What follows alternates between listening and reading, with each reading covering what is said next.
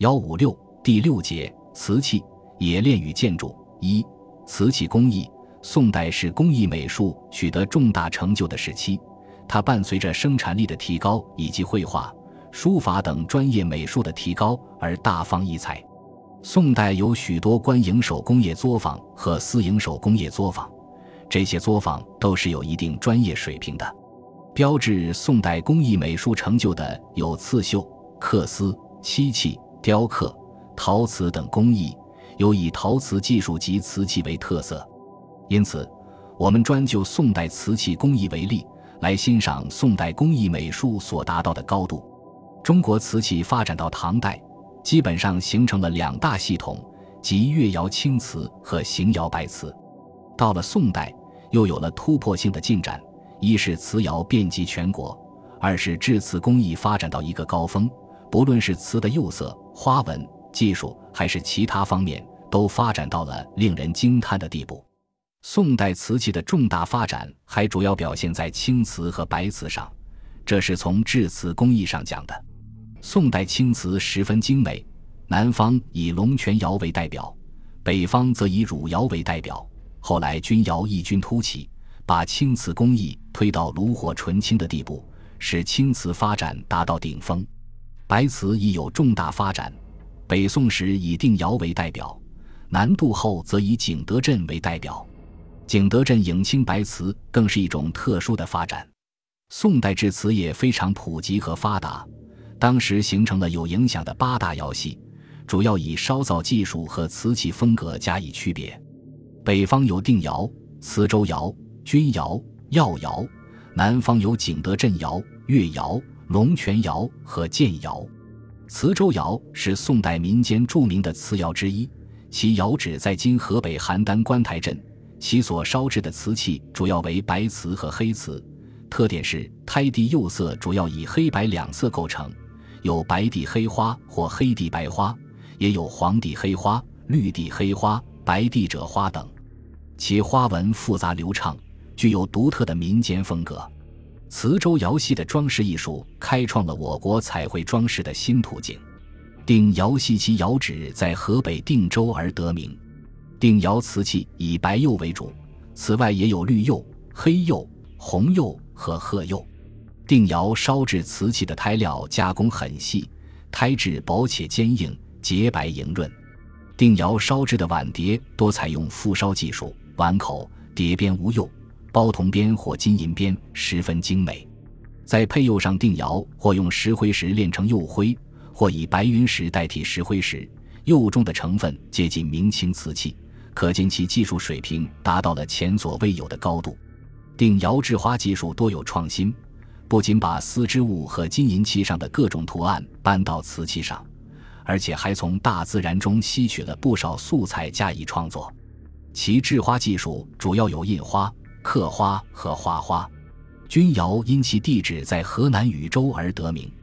钧窑突出成就是在青釉之外又增添创造出铜红釉，其产品以彩色瓷器为多，胭脂红产品最佳，其次是葱翠和墨色。钧窑瓷器釉中含磷较高，以致呈现乳浊色，而铜红釉是用铜的氧化物为着色剂，在还原状态下烧制成功的。所以其产品滋润均匀，华而不俗。铜红釉的出现对后来陶瓷业发展产生了深远的影响。钧窑的另一个成就是人为烧成的窑变花釉，这种釉色多为通体天青色或月白色与紫红釉相互掩映，美丽壮观。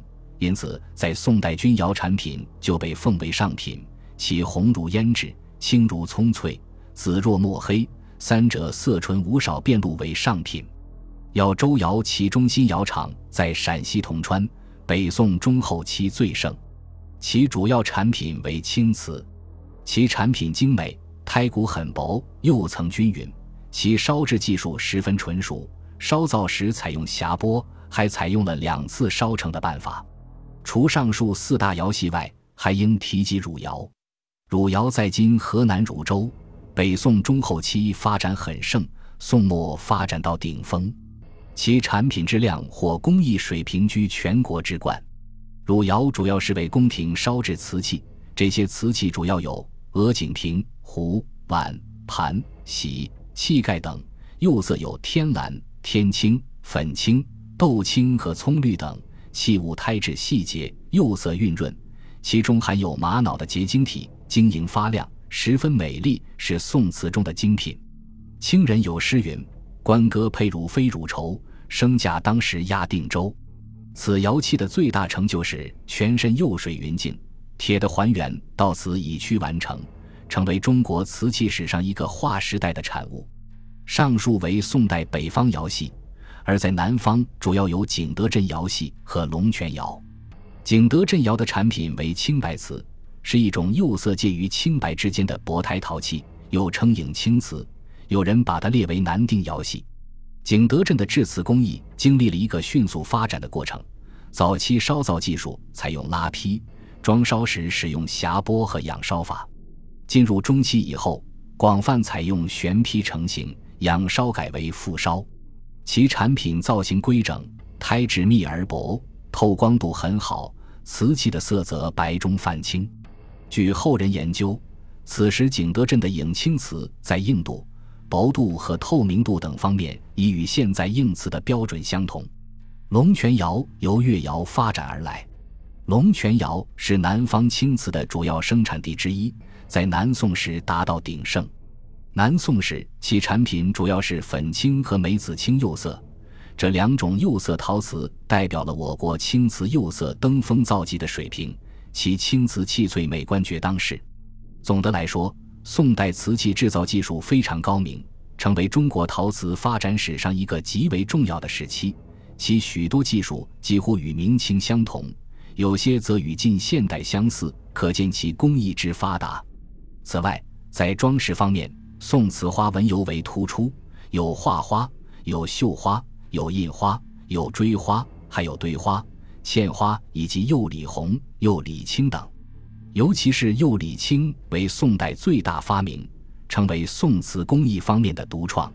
宋瓷一般胎质较厚，但也出现许多薄瓷，最薄的又如薄纸，胎薄如蛋壳，声音如玉磬。瓷器至此，可谓登峰造极矣。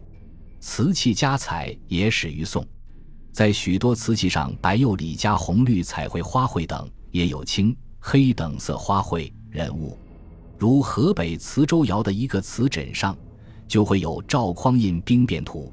把历史故事绘于瓷器上，是宋瓷的独创。